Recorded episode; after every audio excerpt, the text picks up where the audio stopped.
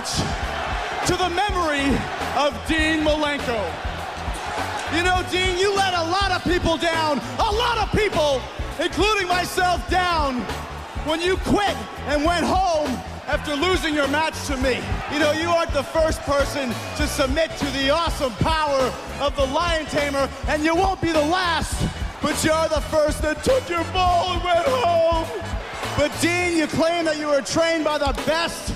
Don't you think you've shamed your father's memory enough? He wasn't a quitter like you. No, he's got a line, guys. So I'm kissing you and your career goodbye, Dean. Because like the song says, in a mbop, it's gone. Thank you!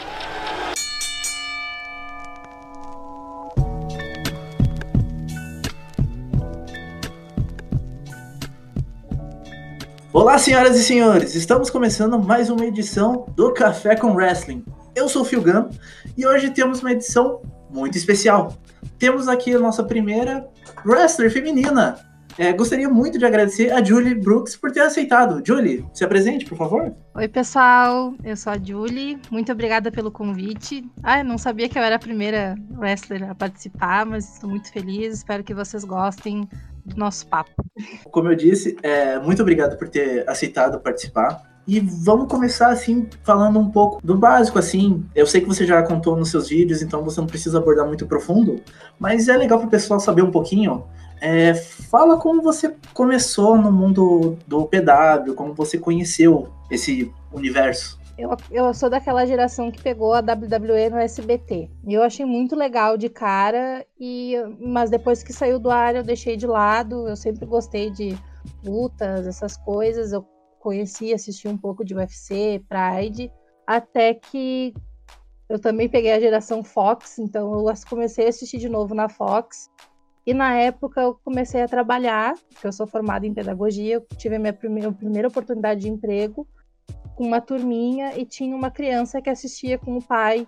E ele começou a conversar comigo, comentava comigo, e ele gostava muito dos lutadores, era fã do Roman Reigns. E no meu último dia de trabalho, ele me perguntou: Prof, tu promete que tu vai lutar que nem eles? E aí eu prometi para ele e eu comecei a correr atrás logo depois que eu saí desse emprego.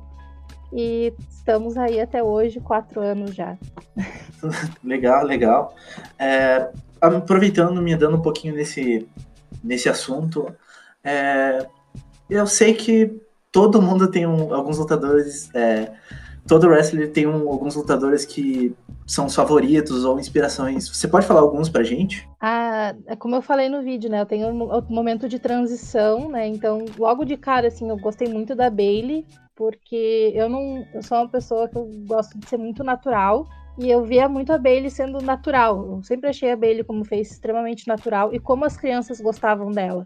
E por eu trabalhar com criança, eu tinha isso na minha cabeça, que eu queria que as crianças gostassem de mim também. Então ela foi de cara minha grande inspiração. Não que eu não gostasse de outras, mas a Bailey foi o meu foco. Uh, no lado masculino eu tinha muito forte o Finn Balor, o Seth Rollins e até hoje eu tenho muito forte o CM Punk. Não, não adianta fugir desse cara, eu amo ele. Então são, eram as minhas maiores inspirações quando eu comecei. Depois da minha transição, eu comecei a pegar muito Kenny Omega, Cote Bush, Kazuchi Kokada. Eu declaro para todo mundo que é o grande, a grande inspiração. Eu quero ser pelo menos 1% do que ele e a Yoshirai são para mim. Como eu falei agora, a Yoshirai, a Kairi Sane, a Mayui Watani e a Django Kiona, a Hana Kimura, que também faleceu infelizmente. Então eu tenho muitas, muitos lutadores assim que acompanharam essa transição e são as minhas grandes inspirações. Eu tenho outros também, né, que são, mas acho que o Okada, a Yoshirai são os meus top hoje em dia, são os meus dois favoritos. Uhum. É, procurando no YouTube, é, eu achei algumas lutas tuas ainda pela, pela podemos dizer, finada SWU. É, como é que foi essa tua passagem por essa equipe? Uh, eu cheguei lá para fazer um treino, mas não era para fazer um treino. Eu tinha combinado com os meus pais, que não, principalmente a minha mãe, que não estava aceitando muito bem, uh, que eu iria só assistir. Só que eu acabei começando a fazer o treino lá no dia e não parei mais. Foi uma passagem assim que eu eu me orgulho bastante e ao mesmo tempo eu sou muito a minha maior crítica sou eu mesma. Eu demorei, eu acho que meses para assistir uma luta minha. Porque eu não gosto de ver nenhuma luta minha.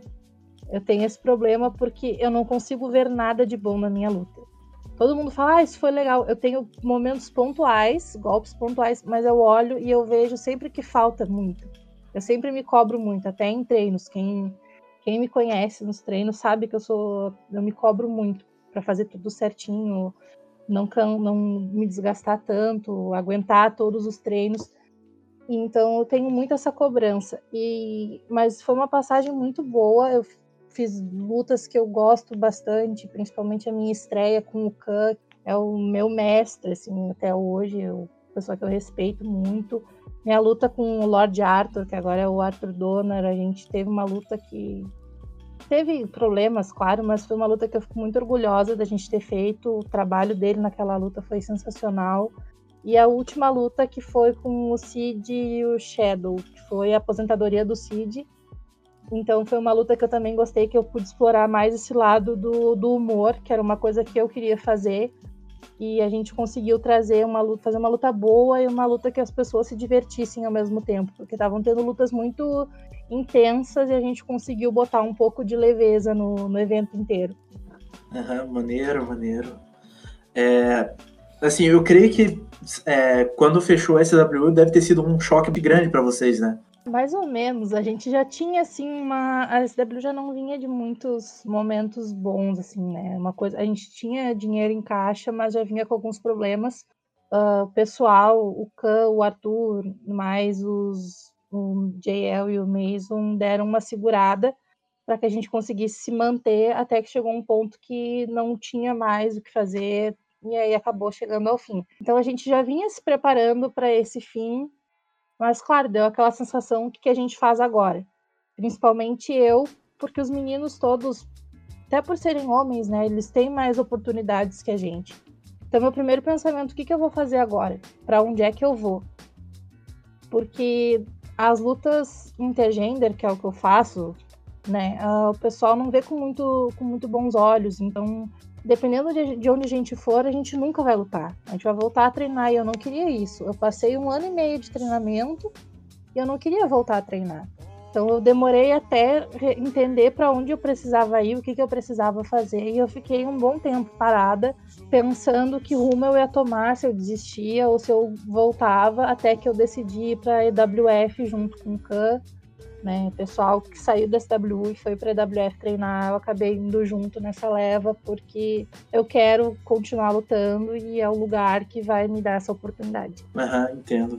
É, aproveitando que você citou esse, essa coisa do intergender wrestling, é, nos Estados Unidos a gente sabe que a Indy é bastante forte esse tipo de luta, é bem mais aceito.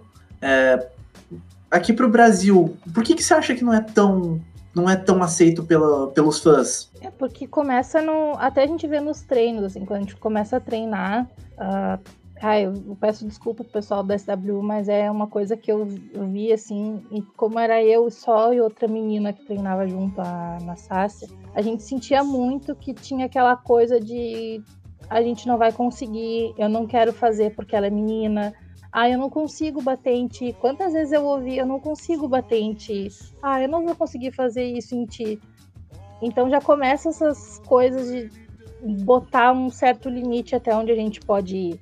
E as pessoas não veem muito bem, porque tem sempre aquelas piadinhas de ah, ele tá batendo em mulher, Maria da Penha. Então a gente não consegue sair dessa mentalidade. As pessoas têm que começar a ver que aquilo ali é uma luta, um show de wrestling e focar nisso. As pessoas ainda tem muito no Brasil essa questão da, da agressão, então a gente acaba entrando numa, numa outra vertente e acaba se perdendo realmente a chance de fazer uma boa luta intergender.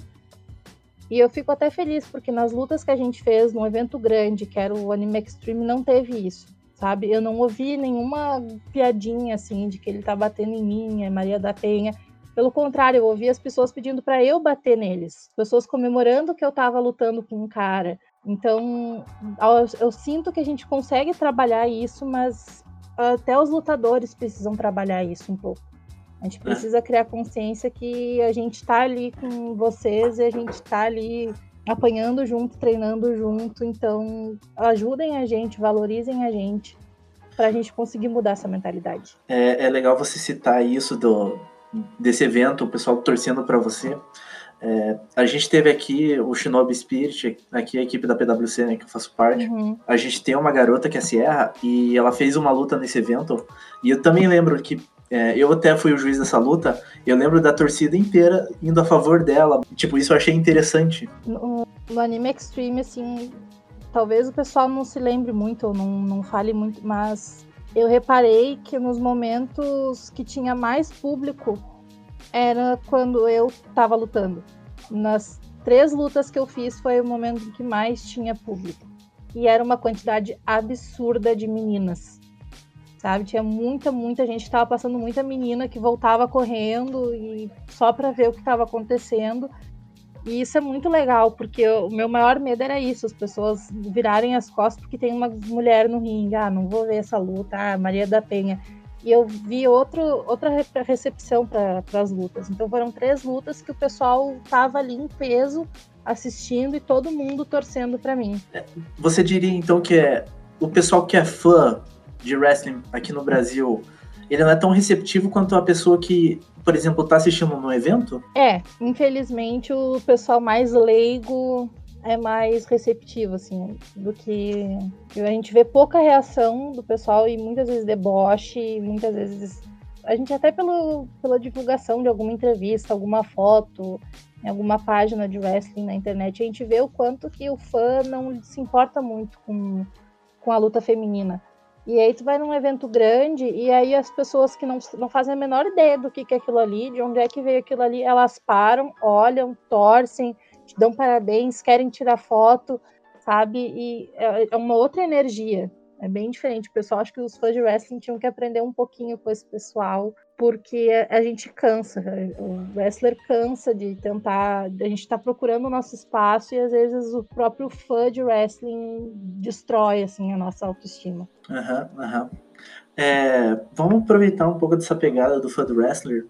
É, há tempos atrás, a época, vamos falar um pouquinho de WWE aproveitando também. Uhum. É, eu não posso nem dizer quando é, mas porque para mim já, já parece bastante tempo, mas não é, se for para pensar. É, a gente teve a, a, era das divas, né? Um uhum. grande tempo que o wrestler feminino da WWE era motivo de piada, chacota entre os fãs. Onde você acha que foi o, o começo dessa transição do, desse, dessa era diva para é, a era que a gente tem hoje? Uh, muita gente não reconhece, mas eu até vou. Provavelmente eu vou comprar briga com muita gente. Porque todo mundo fala que a AJ Lee foi essa grande transição. Só que eu coloco não só ela, eu dou os créditos a Paige e as Belas. Porque foram elas que começaram a fazer uma. A, a feud entre as quatro e todas as lutas delas foi uma, uma, uma transição muito legal eu, eu acho que aí já começou esse processo de transição. E as meninas que vieram depois, as Four Women do, do NXT, deram continuidade a isso, porque todas elas também eram divas no NXT. A Sasha Banks pegou a época das divas, a Charlotte foi campeã das divas. Então, as divas começaram a andar lado a lado com essa transição, e quando saiu esse título de divas e entrou os títulos femininos, aí sim se teve essa, essa, essa continuação, assim, mas eu acho que tudo andou lado a lado. Então, quem veio da NXT encontrou essas quatro que já estavam nesse caminho, nesse processo, elas se uniram e aí transformaram no que é hoje. Uhum. Gostaria de, de, ouvir o que você tem a dizer, na verdade, sobre a sobre duas lutadoras que é, pegaram essa época de diva, divas. Uma ainda está no cenário atual e outra meio que se aposentou é, as, era as Divas of Doom, né? A Natália era, e a Beth Phoenix, que eu acho que foram muito.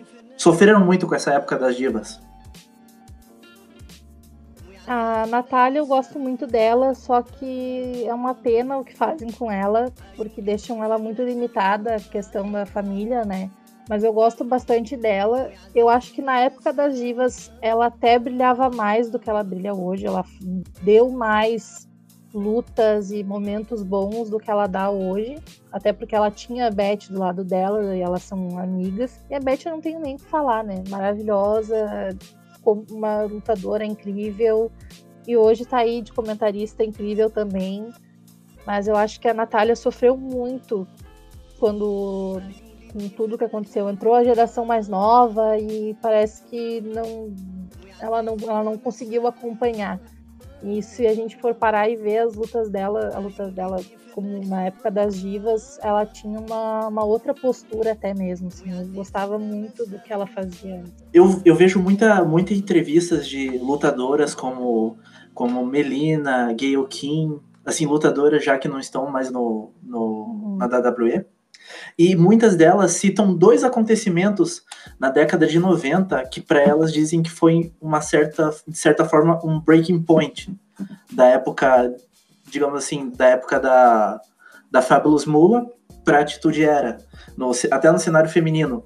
Os dois acontecimentos foi pelo lado da WCW. Foi a Medusa ganhando um título masculino, se eu não me engano, acho que era o Light Heavyweight, e algum, é, alguns meses depois, a China ganhando o Intercontinental.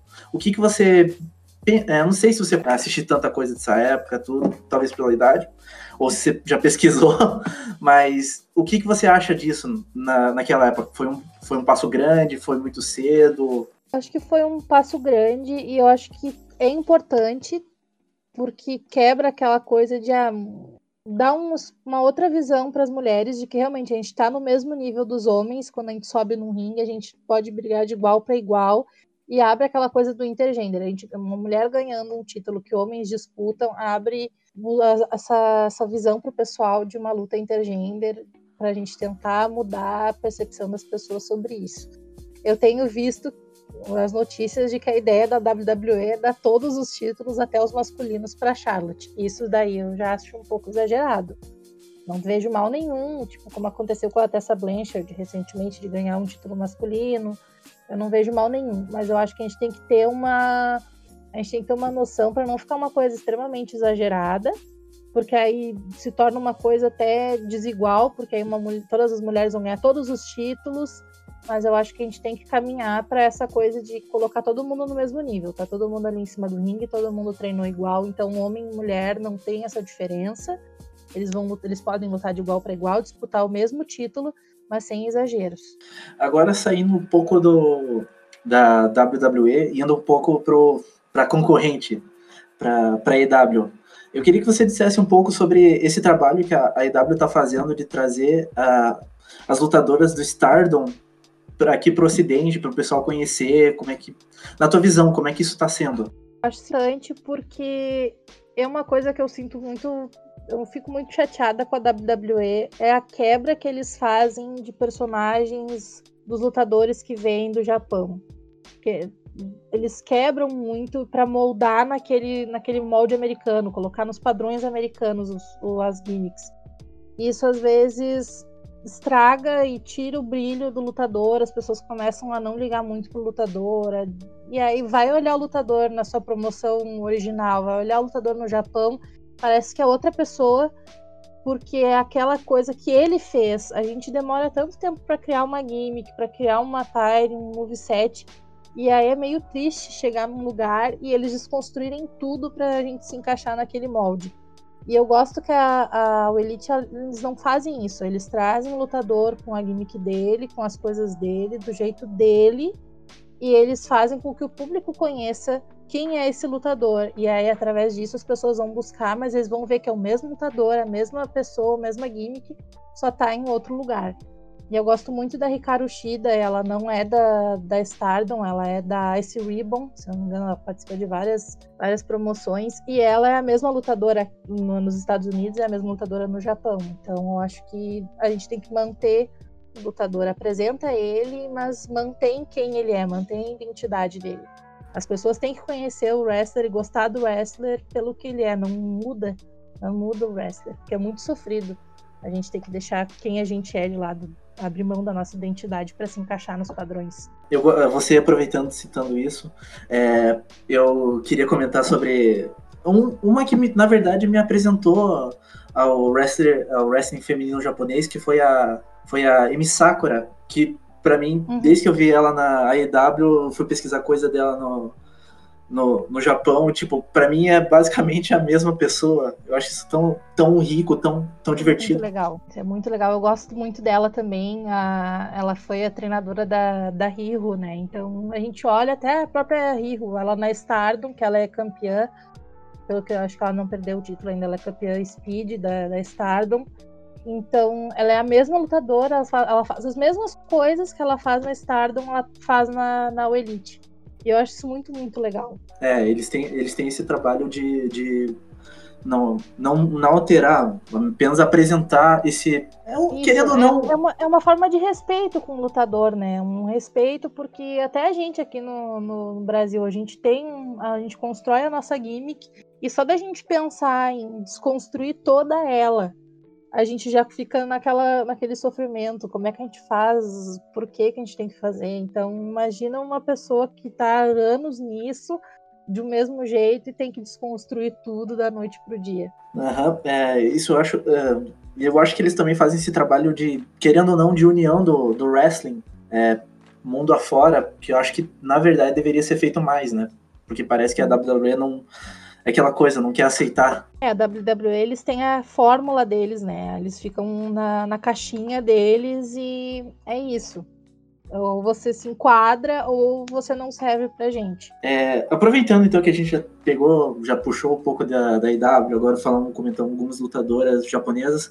É, eu sei que você assiste bastante wrestling japon, japonês. É, e queria que você comentasse um pouco sobre, sobre algumas lutas que você vê que são interessantes, sobre empresas que a gente não conhece por aqui, que são, não são tão conhecidas. Ah, eu não consigo dizer um, lutas que, que, que, são interessantes. Assim. Uma luta que tá na minha cabeça e é muito, muito recente, eu recomendo para todo mundo que quiser ver, inclusive a nota do Dave Meltzer foi muito injusta, na minha opinião. É o Show versus o Shingo Takagi na New Japan Cup desse ano, que até no vídeo eu coloquei como a minha luta favorita. E ainda é a minha luta favorita de todas, porque foi uma coisa que eu não esperava. E eu gosto de lutas assim que eu não espero muito dela e ela vem e me dá um soco no estômago assim, e me surpreende e me deixa vidrada. Então, essa luta eu coloco como a luta que eu mais recomendo atualmente, mas eu, eu tento acompanhar, é muito difícil encontrar material, principalmente de de empresas femininas na internet. Muito, muito, muito difícil encontrar materiais. Assim, eu já encontrei materiais e quando eu fui parar para assistir já tinha sido bloqueado o conteúdo, porque eles têm ah, no Japão é bem rígido essas, essas questões, então é bem complicado de achar. Stardom eu consigo acompanhar com mais regularidade, mas eu sei que tem a Ice Ribbon que eu, por causa da, eu conheço mais por causa da Hikaru Shida mas é uma outra empresa que tem boas lutas, um bom roster assim de lutadoras, mas pra, porque eu consigo acompanhar mais, eu só eu fico mais na New Japan e na, na Stardom. É, até, até acho mais fácil o pessoal acabar conhecendo a Stardom, porque, por exemplo, é, aí puxando já um pouco para um lado mais geek, do pessoal que acompanha, a, o próprio jogo, né, o, o Fire Pro Wrestling, tem uma DLC que é basicamente só as lutadoras da Stardom. Sim, ah, eu acho isso, eu acho isso bem legal, assim, eu, mas o pessoal não, não conhece muito, né, não joga muito, porque o pessoal é muito da, da WWE, porque tem mais proximidade. E a Stardom tem o canal no YouTube que eles postam algumas lutas soltas, mas assistir um show inteiro, acompanhar tudo certinho conforme vai acontecendo, é muito difícil encontrar. Muito difícil. Até pessoas que falem sobre a Stardom é muito difícil encontrar algum conteúdo brasileiro. Eu procurei muito, assim, eu vi muitos canais americanos e poucos, assim, falando sobre a Stardom. É muito difícil encontrar qualquer material. É... Então, aproveitando um pouco, falando que a gente está falando da Stardom, é... você gravou um vídeo esses tempos atrás falando sobre 10 curiosidades suas. E numa delas você acabou falando sobre a Hannah. Você ainda, você ainda fica um pouco emocionada falando dela. Queria que você contasse um pouco aqui o que, que ela representava para você. Ah, quando, eu, quando eu criei a Julie, eu tinha muito aquela imagem da, da WWE, da Bailey, mas ao mesmo tempo não, porque eu não sei explicar. Mas quando eu subo no ringue, ainda sou eu, mas tem uma outra pessoa ali comigo, digamos assim. Então tem muito de mim ali no ringue. E eu comecei nessa pausa que eu tive, depois do fim da SW, eu comecei a repensar no que, que eu queria para mim como lutadora, o que, que eu queria mudar como lutadora. Eu comecei através do, dos golpes, tudo, e aí eu comecei a me pegar muito no wrestling japonês, e começando a acompanhar com mais regularidade a Stardom, a Hannah tinha. É, a Hannah passou por essa transição, assim, ela começou numa stable, com a Uedotai, e ela saiu e ela deu uma, uma mudada quando ela fez a própria stable. E eu comecei a acompanhar ela e eu via que ela tinha um humor, ela fazia momentos engraçados, ela é ótima interagindo com as pessoas e ela tem golpes muito fortes. E era isso que eu queria. É, então eu comecei a procurar e me, e me afeiçoar muito a ela, assim como me afeiçoei muito também a Jungle Kiona, que também faz parte da stable dela. Então são duas lutadoras que eu comecei a me apegar muito. E eu acompanhava todas as lutas, todas as lutas da Hannah, eu assisti. Elas fizeram o show No People's Gate, que foi sem público, né? E eu assisti ao vivo porque eu queria ver a luta dela. E então, um belo dia eu tava pensando na minha na minha tire, pensando no que eu ia fazer de coisas diferentes para minha entrada.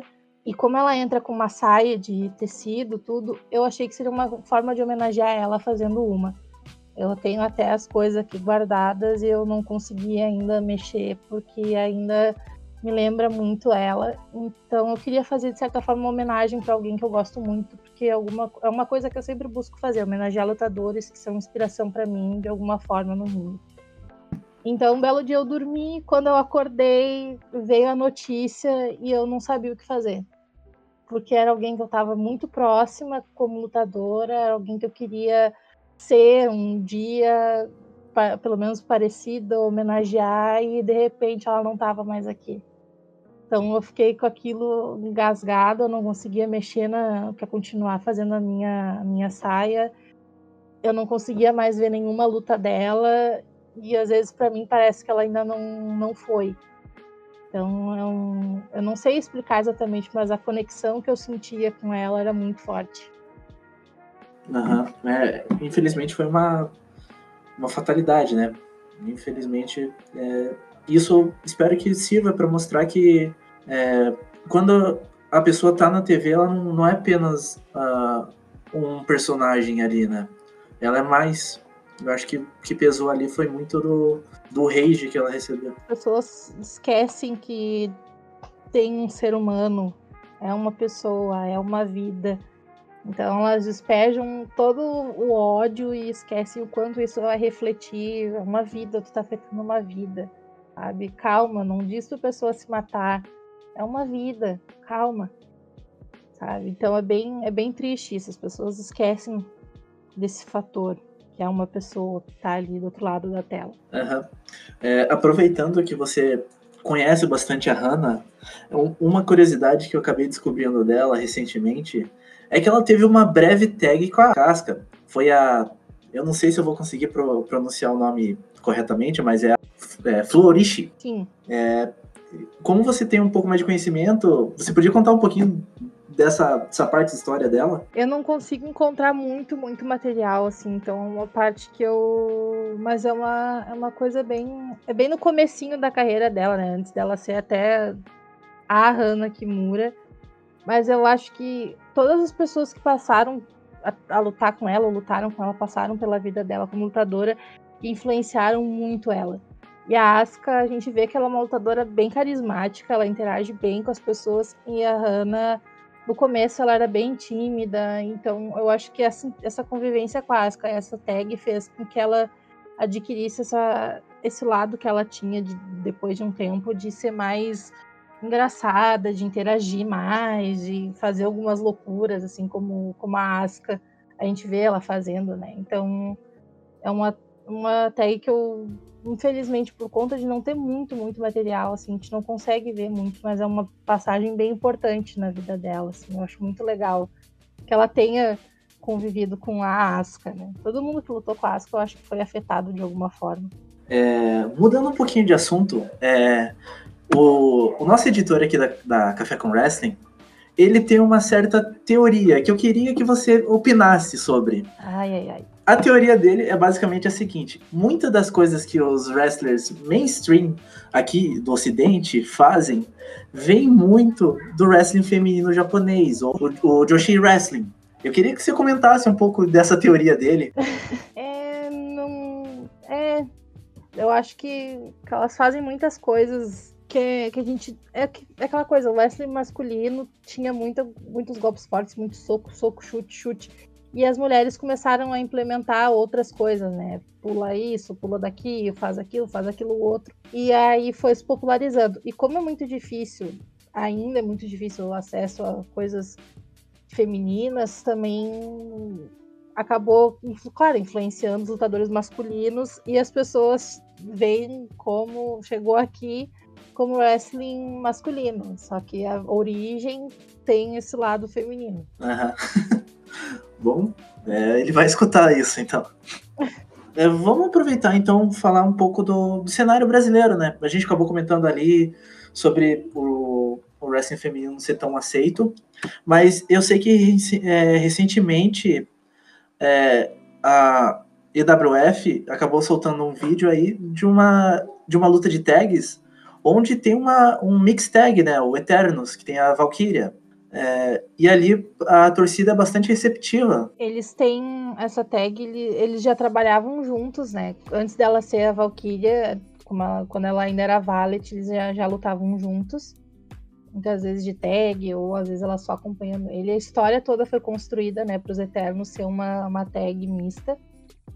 E ah, eu acho muito legal, assim, eles são, uma, são. Eu acho que isso abre uma outra porta, além do wrestling intergênero, é da gente fazer tags mistas. Que às vezes também não é muito falado, não é muito usado fazer uma tag mista. Então acho que é muito legal fazer essa, essa porta que a WF abre, até um motivo de eu ter ido para lá foi essas possibilidades de lutas intergênero, uma tag mista, que é uma coisa que eu queria muito fazer. Desde que eu comecei a lutar, eu queria muito uma tag mista. Pelo menos uma luta fazer uma tag. E ainda quero fazer uma luta com o Khan de tag, é o meu sonho. Fazer uma. Porque não sei se o pessoal acompanha muito anime, mas eu vejo o Khan como o All Might do Boku no Hero, My Hero Academia, e eu me sinto às vezes o Midoriya que a gente estava treinando na, na Kandojo e muitas vezes era ele que fazia dupla comigo, era ele que me ensinava, era ele que me botava para cima e me dizia que eu estava indo bem. Então eu queria fazer uma luta como se fosse aquela coisa de mestre e aluno. E, a, e não é muito falado, não é muito visto, tag mista, e eu acho muito legal essa proposta que a IWF tem. Eles têm até a luta, primeira luta hardcore intergender, que é entre a Natália e o Dano Cerebral também. Então é um, são outras possibilidades que a gente vai abrindo, né? Eu acho isso muito legal. Muito importante também para o crescimento do, do PW brasileiro. Sim, sim. É, então, Julie, é, você tem um canal no YouTube, conforme é, já comentamos ali no começo. É, eu queria que você comentasse um pouco sobre, sobre essa esse lance de ser wrestler e criador de conteúdo, como é que você consegue conciliar os dois? Porque você fala de, de um assunto que, querendo ou não, você gosta, mas também não é tão popular. Eu queria fazer o canal há um tempo e eu não tinha muita ideia do que fazer, qual seria o tema. Mas eu queria falar sobre algo que eu goste e acabou sendo wrestling. Eu tento ver assim alguma assisto alguma coisa tem alguma coisa acontecendo e eu quero fazer o vídeo eu vou lá e faço o vídeo eu gravo o vídeo todo de uma vez eu faço sempre um, um esqueleto eu chamo de esqueletinho assim eu faço algumas anotações e vou falando durante o vídeo. Então às vezes eu demoro às vezes eu penso às vezes eu engasgo nas palavras mas é porque é tudo feito de uma vez só. Mas é, eu tenho eu separo um pouco assim é um momento que a gente separa mas ao mesmo tempo eu não separo. É a Julia ali falando de uma coisa que ela gosta, o meu lado fã. E eu tive a ideia de criar o canal porque eu sempre olho e vejo, assim, até participando, o quanto que a gente não tem conteúdo feito por mulheres. Sabe? É muito canal, é muito podcast, muita coisa feita por homens e a gente participa como convidada.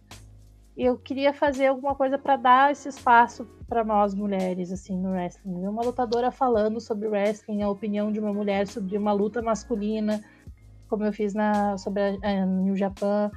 Então, foi essa a minha ideia, assim, abrir uma outra, uma outra porta para as mulheres criadoras de conteúdo, né? Pra gente se aventurar nesse mundo, que foi uma, a minha ideia, assim, me aventurar nesse mundo.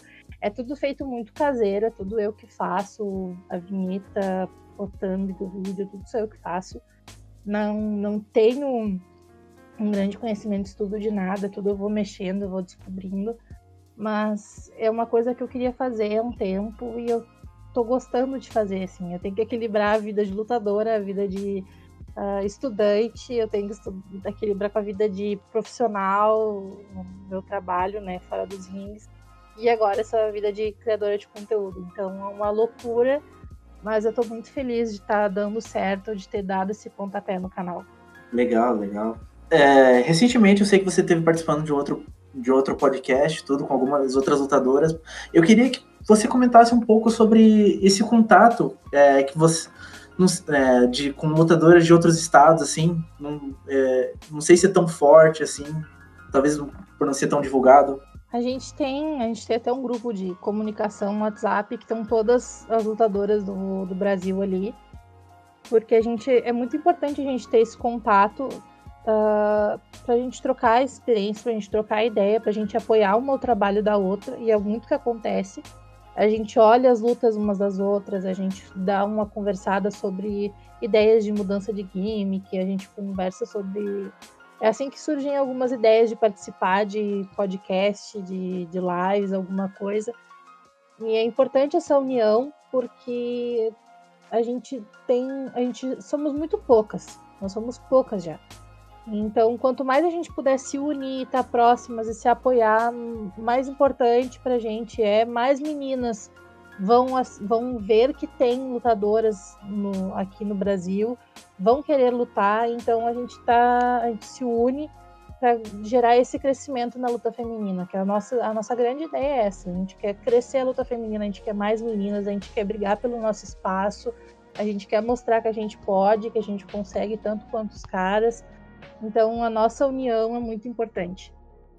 Uhum. É, agora, para indo mais para a reta final, eu queria fazer um pequeno bate-bola com você, uma coisa que a gente já está começando a fazer, não sei se você Claro. É, então, assim, eu vou, eu vou falar alguma. Como a gente está seguindo mais esse tema, eu vou comentar algumas lutadoras e você fala ideia, o que você pensa delas, assim. Ai, ai. Vamos começar com, com uma mais clássica, a Lita. Ah, ela não faz muito meu estilo, mas eu gosto, gosto dela e da importância que ela tem pro wrestling, mas eu ainda sou mais a Trish. É, a, a, me fale então sobre a Song Kong. Ah, eu só consigo falar e lembrar dela lutando com a Gail Kim. Foi a, uma das melhores feudes femininas que eu já vi na minha vida. Gosto muito dela, respeito muito ela. E ela foi um grande marco, assim, pra gente. Eu sempre vou ver ela como aquela lutadora que, infelizmente, eu nunca vou conseguir lutar, mas, cara, a importância que ela tem é muito, muito, muito grande. Ela quebra diversos padrões. É, fale a Aja Kong. Outra que também quebra vários padrões, ela. Ai, não sei se alguém conhece, mas tem uma pegadinha que fizeram no Japão com o Kotibushi, que no meio da rua eles montam um ringue e ele tem que lutar com ela. Então, só de ver isso, assim, a gente já vê o quanto ela é importante, o quanto ela quebra todos os padrões. E ela é outra lutadora que, infelizmente, eu nunca vou conseguir lutar.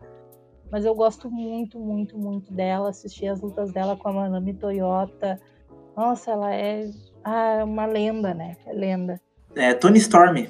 Hum, eu vejo a Tony Storm, sabe, todo o hype que o pessoal tem em cima dela, eu não consigo ter esse hype não, não é que eu não goste dela, mas eu não vejo ela tão, tão como as pessoas falam. E para mim, até hoje, ela foi injusto. Ela ter ganho o Mei Yang, daria pra Yoshirai, só por ela ser Yoshirai, assim.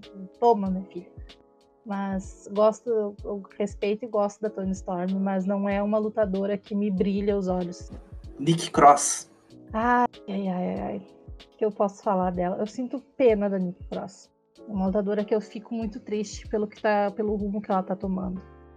Ela ficou, ela passou muito a, a época dela. Um problema que eu vejo muito no NXT às vezes é a falta de, de timing para dar o título para alguma lutadora. O público queria isso, ela merecia isso e nunca teve. Foi para o main roster, ficou muito apagada e agora vejo muito ela como sombra da, da Alexa Bliss.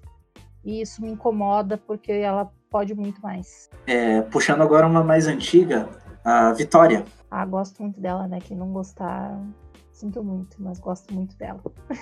E agora, para fechar, uma da EW, a Nyla Rose. A Nyla, ela teve um. Ela é uma lutadora que, de primeira, assim, ela não me impactou muito.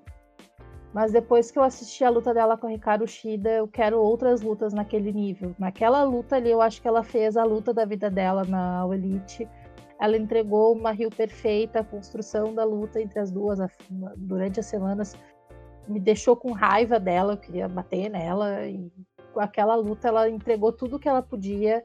É um marco ter uma lutadora que, que é transgênero ganhando um título feminino estando num, ganhando uma grande visibilidade. E ela é outra quebra de padrões também, mas é uma lutadora que eu quero que eles mostrem mais dela. Eu quero outras lutas no mesmo nível da luta dela com a Ricardo Shida, porque eu, aquela luta ela me impactou e me fez gostar dela. É, eu ia aproveitar e falar da Nyla Rose, você acabou falando um pouquinho ali. É, a gente sabe que o cenário é, wrestling ele é muito preconceituoso eu queria saber se você acha que é, a Nyla Rose, fazendo o que ela está fazendo, está abrindo muitas portas para lutadores assim como ela, trans. Aqui no Brasil a gente tem, né, os, os lutadores que são gays, as lutadoras femininas, uh, mas eu acho que ainda a gente tem muito a caminhar aqui com isso. Lá fora a gente tem muito pouco, a gente não, a gente conhece, né, no mainstream a gente tem muito pouco, é tudo muito escondido, muito abafado. E a, a Elite eu acho muito, muito legal, porque eles têm a Nyla e eles têm o Sonic Kiss. Que é outro lutador que eu acho ele maravilhoso, ele tem carisma, ele é muito bom em ringue. E são dois lutadores que abrem as outras abrem portas para as pessoas verem que no mainstream tem pessoas igual eles, assim. Eu acho que a gente tem que pensar sempre no wrestling como uma questão de querendo ou não representatividade quem vai lá torcer, às vezes, não se sente representado por aquele lutador, não se sente familiarizado com aquele lutador, porque aquele lutador não tem nada a ver com ele. Então é importante a gente ter lutadores gays, negros, uh, transexuais, é importante a gente ter lutadoras mulheres, é, é importante a gente ter lutadores baixinhos, magrinhos, gordinhos, muito altos, porque as pessoas que estão assistindo são desse jeito. Tem pessoas de vários tipos, então é muito legal tu ver uma pessoa que, que não se encaixa nos padrões, torcendo para um lutador que se encaixa com ela, que ela se reconhece naquele lutador. Eu acho isso muito importante, esse trabalho que a Elite está fazendo. Uhum. Bom, é, a gente vai encerrando por aqui. Julie, eu queria agradecer demais por você ter aceitado participar novamente. Ah, isso é você. isso para a gente é bastante é muito importante. E eu queria saber se você tem alguma mensagem para deixar. Ah, queria agradecer vocês em primeiro lugar. Ah, agradecer a todo mundo que está ouvindo, né? Vai ouvir. Ah, continuem apoiando a luta livre nacional, continuem apoiando, apoiando nós mulheres. A gente está brigando todos os dias pelo nosso espaço. Nós merecemos respeito e nós merecemos todo o carinho de vocês, todo, todo o apoio de vocês. Ah, eu acho que, que é isso, assim. A gente está tá caminhando ainda. Me acompanhem, me sigam nas redes sociais, no meu canal do YouTube. É isso. Muito obrigada. Bem, é, é isso, galera. É, eu vou deixar todas as redes sociais da Julie, o canal dela. Por favor, gente, dê uma passada no canal dela. É um conteúdo muito bom. É, fora isso, também vamos deixar algumas lutas da estamos aqui, de lutadores que estamos. É, vamos também é, é linkar a luta da EWF ali, que acabou sendo citada aqui. E, gente, muito obrigado por ter escutado. É, por hoje é isso. Valeu e falou!